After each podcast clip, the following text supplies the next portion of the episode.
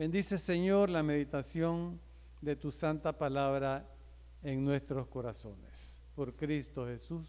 Amén. He titulado a este breve mensaje La copa de Dios. Estamos recién iniciando un nuevo año, hermanos y hermanas, y la palabra del Señor en boca del gran profeta Moisés nos anima, nos invita a reflexionar no solamente con cada año que pasa, en realidad con cada día que pasa, con cada hora que pasa, con cada minuto que pasa.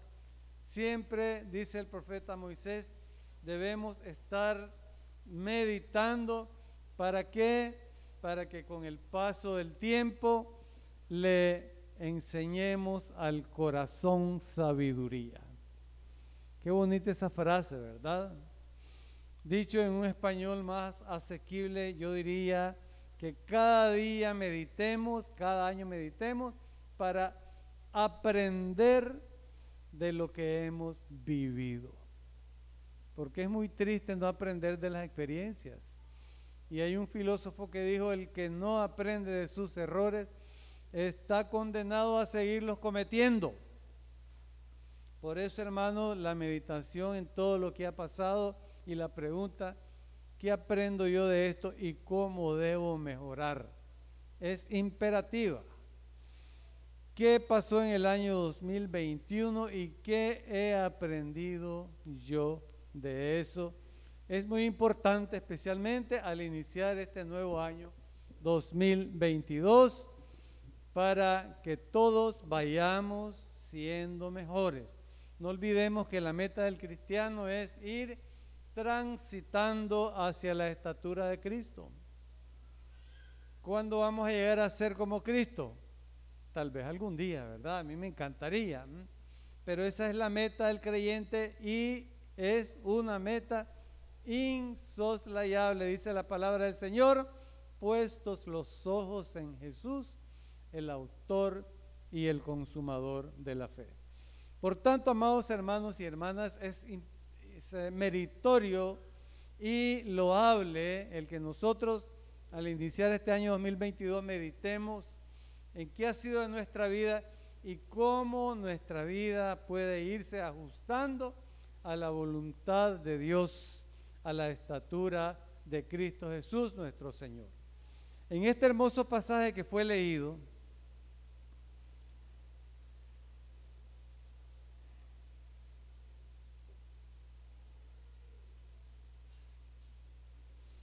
Me gusta el inalámbrico. No se puede proyectar aquí en la pantalla las imágenes que están. No se puede, lástima.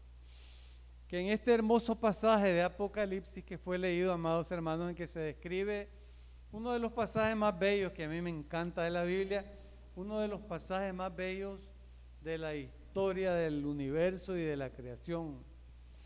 Es el paisaje o el pasaje, el paisaje de la adoración en el cielo al final de todos los tiempos.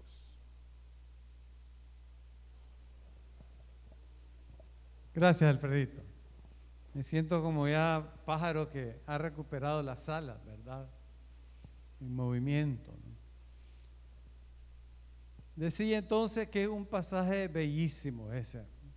Y nosotros, miren hermanos, la esperanza cristiana es lo más bello que existe lo que esperamos, la promesa que el Señor nos ha dado, que con su sangre nos limpió y nos transformó y nos va a dar el reino eterno allá en los cielos, nunca debe olvidarse, nunca debe apartarse, porque esa es la meta final del creyente, estar con Cristo Jesús para siempre en el nuevo reino, donde ya no hay llanto, ni tristeza, ni dolores, ni maldad, ni enfermedades, ni pesares, ni muerte sobre todo. Hermoso ese canto que cantamos, ¿verdad? Cuando dice el rey ya viene. Se oyen estruendos de carros que anuncian la llegada del gran rey y el fin de la maldad.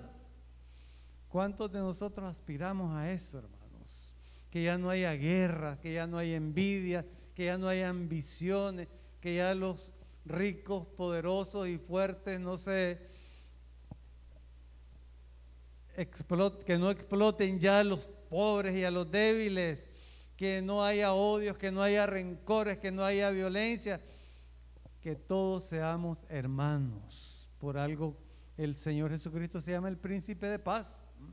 Y su reino será un reino caracterizado por el amor, por la tolerancia, por la fraternidad, por la hermandad, por la felicidad en una sola palabra.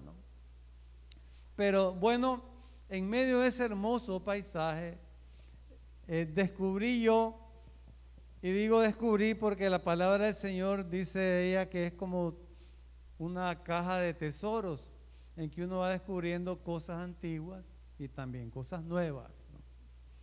Descubrí yo algo que es muy poco mencionado, no sé por qué, pero es algo hermosísimo y es lo que se encuentra en el versículo 9, perdón, 8. En el versículo 8, Apocalipsis 5, 8, oigan lo que dice. Cuando hubo tomado el libro, los cuatro seres vivientes y los veinticuatro ancianos se postraron delante del Cordero. Los veinticuatro ancianos y los veinticuatro seres vivientes representan a la multitud de los creyentes.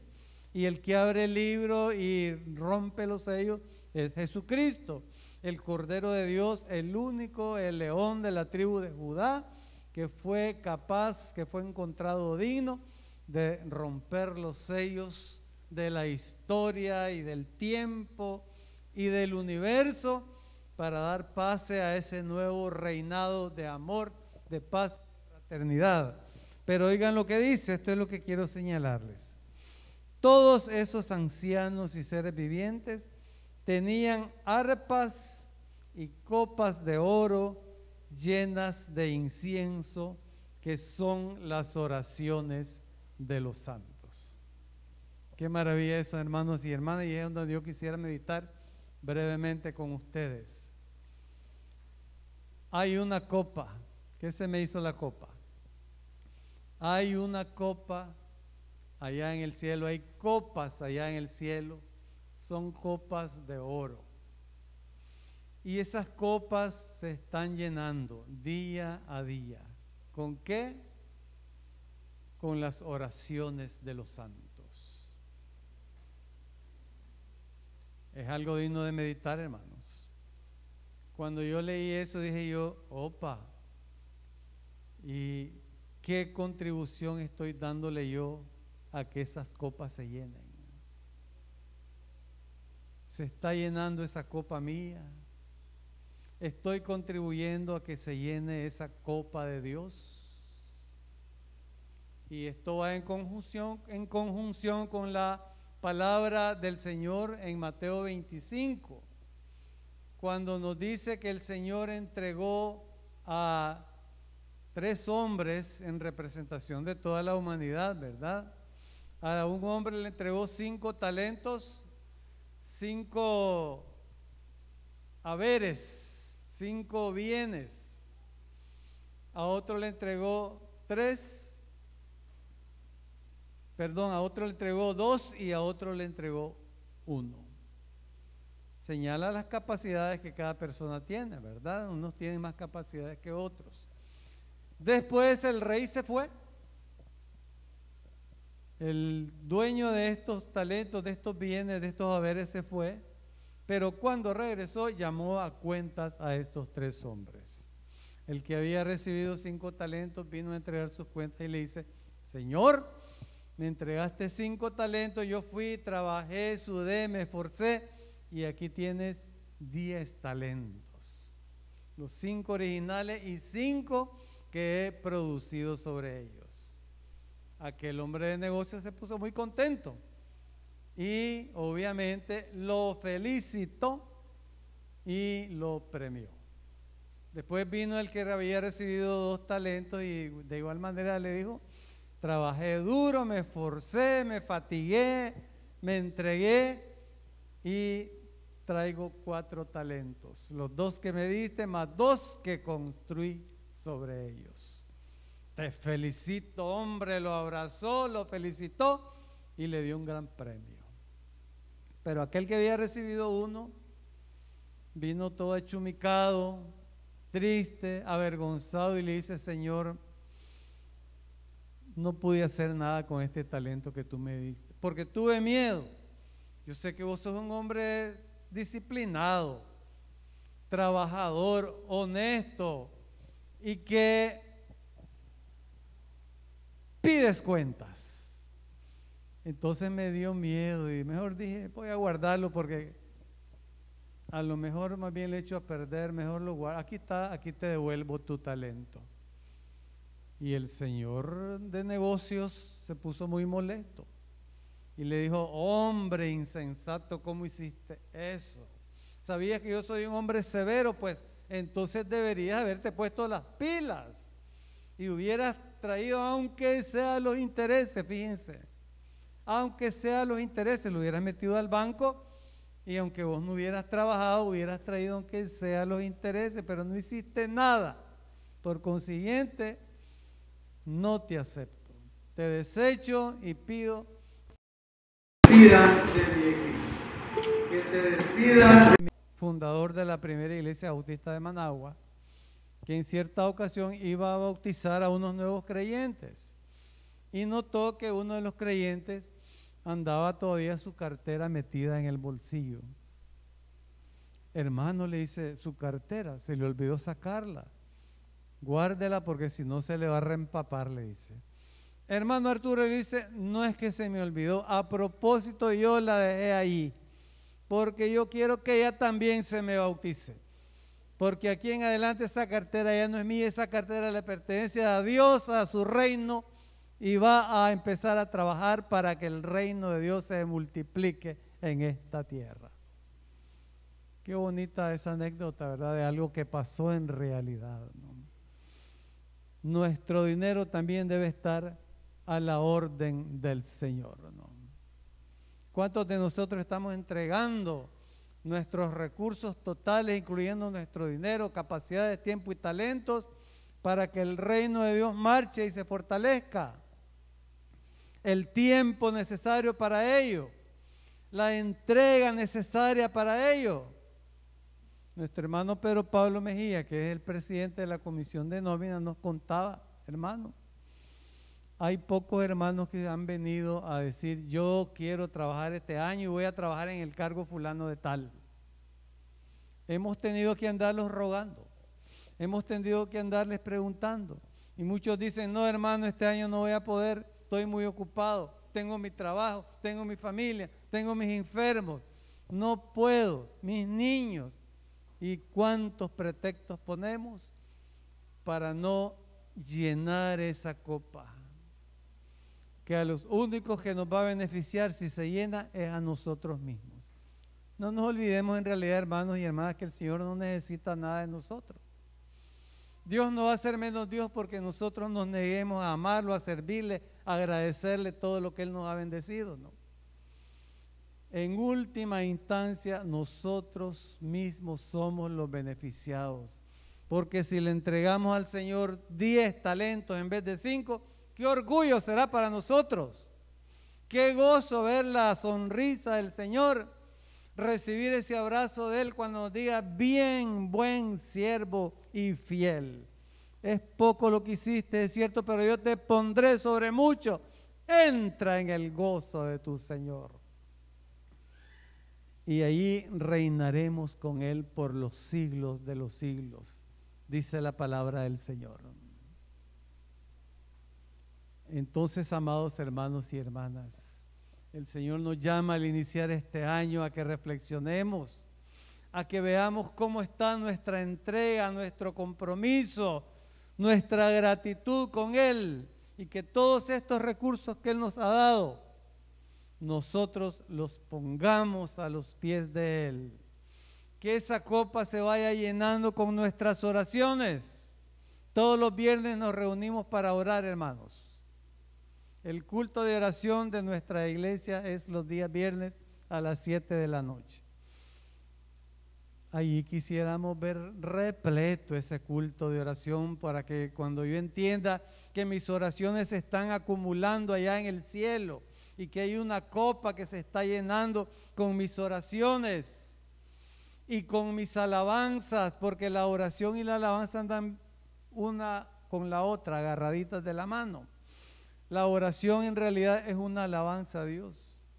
Y un canto, una alabanza a Dios es a la vez una oración. Si ustedes examinan cualquier canto y lo revisan y dicen, ¿será una oración? Sí, es una oración. Todo canto es también una oración, nada más que cantada, ¿verdad? Con esa música tan agradable, ¿no? La oración y la alabanza, hermanos y hermanas, son de los principales elementos con los cuales se está llenando tu copa, mi copa, nuestra copa, para que cuando allá al final de los tiempos los ancianos agarren esa copa, qué triste va a ser cuando digan, uy, uy, uy, esta es la copa de, de Pedrito, pero esta copa está, lo único que tiene son unas cuantas gotitas, ¿no? Pero qué diferente sería, aquí está la copa de la Chabelita, miren, se está rebalsando por todos los costados. Que una mujer que oraba, una mujer que alababa, una mujer que entregaba su tiempo, sus energías, sus capacidades, sus talentos, su dinero, su sonrisa, sus títulos académicos, su casa, su, todo lo que ella era y tenía, puesta para la obra del Señor, para su gloria y su alabanza y para que más personas oyeran el Evangelio y se entregaran a Cristo Jesús, el único que nos puede salvar, el único que nos puede perdonar, el único que nos puede garantizar la vida eterna y la felicidad eterna allá en el cielo, sea conocido, sea recibido por otras almas y corazones, sea enaltecido y sea engrandecido para siempre.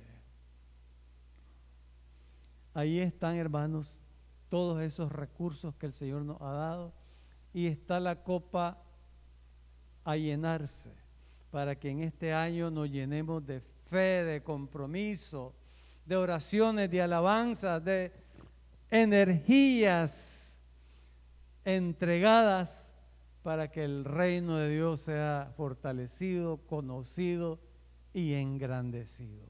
Que nuestra copa se vaya llenando cada vez más y que cuando lleguemos delante de la presencia del Señor nos sintamos orgullosos y satisfechos de presentarle una copa, ojalá rebasándose, para la honra y gloria de su nombre.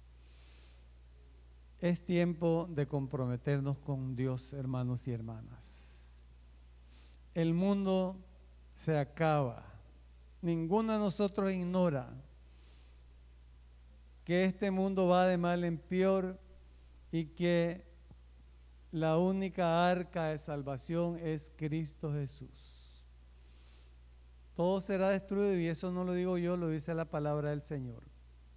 El mundo pasará con sus vanidades y solamente los que hacen la voluntad de Dios permanecerán para siempre. Solamente los que creyeron a la predicación de Noé y entraron al arca son los que se salvaron de la tremenda destrucción que vino con el diluvio. Solamente los que oigamos la palabra del Señor y trabajemos para su reino, entregándonos primero nosotros mismos y después trayendo a otras personas al conocimiento de Dios, seremos los que nos, los, que nos, los que nos salvaremos de este mundo rebelde, de maldad, de pecado y de alejamiento de Dios. Cristo es el arca, como dice el coro y solamente en Él hay salvación.